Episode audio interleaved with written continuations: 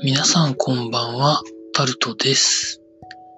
3月26日、木曜日です。まあコロナの話題はつきませんが、皆さん、いかがお過ごしになってらっしゃいますでしょうか？コロナ以外の話で何ができるかなと思って、いろいろ見てみたんですけど、れですかね。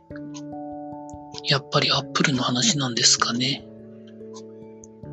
iPad Pro と MacBook Air と Mac mini が更新という形で出ましたね。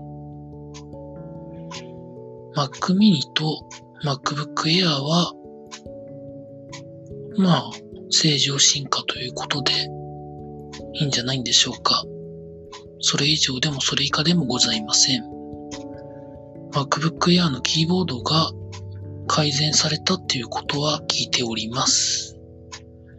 まあでもそれ以上でもそれ以下でもないというところでしょうか。iPad Pro に関しては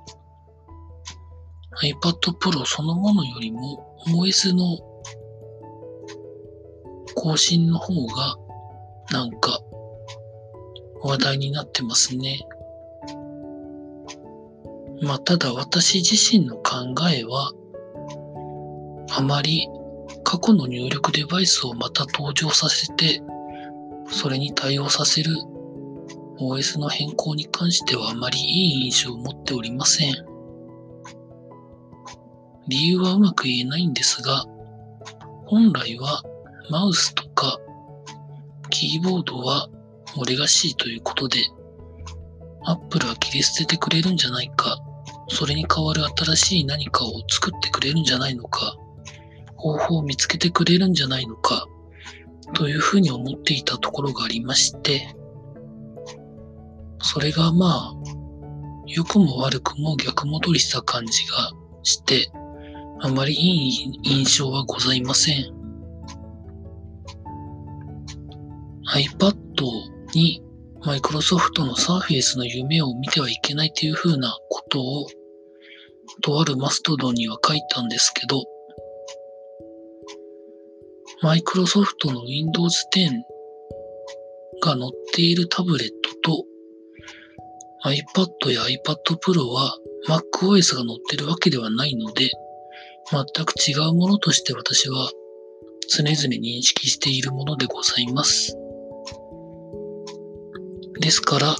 ギズモードジャパンの記事にもあったんですけど、別に iPadOS が Mac に近づく必要も別になく、全く別のものとして進化していきながら、MacOS の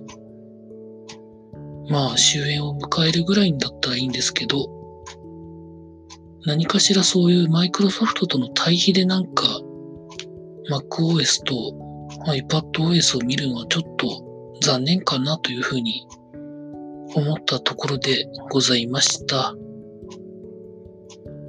でも、製品そのものはいい製品なので、新規に買われる方とか、お金が余裕があって買い替えるということは全然いいんじゃないんでしょうか。そんな風に思いました。以上タルトでございました。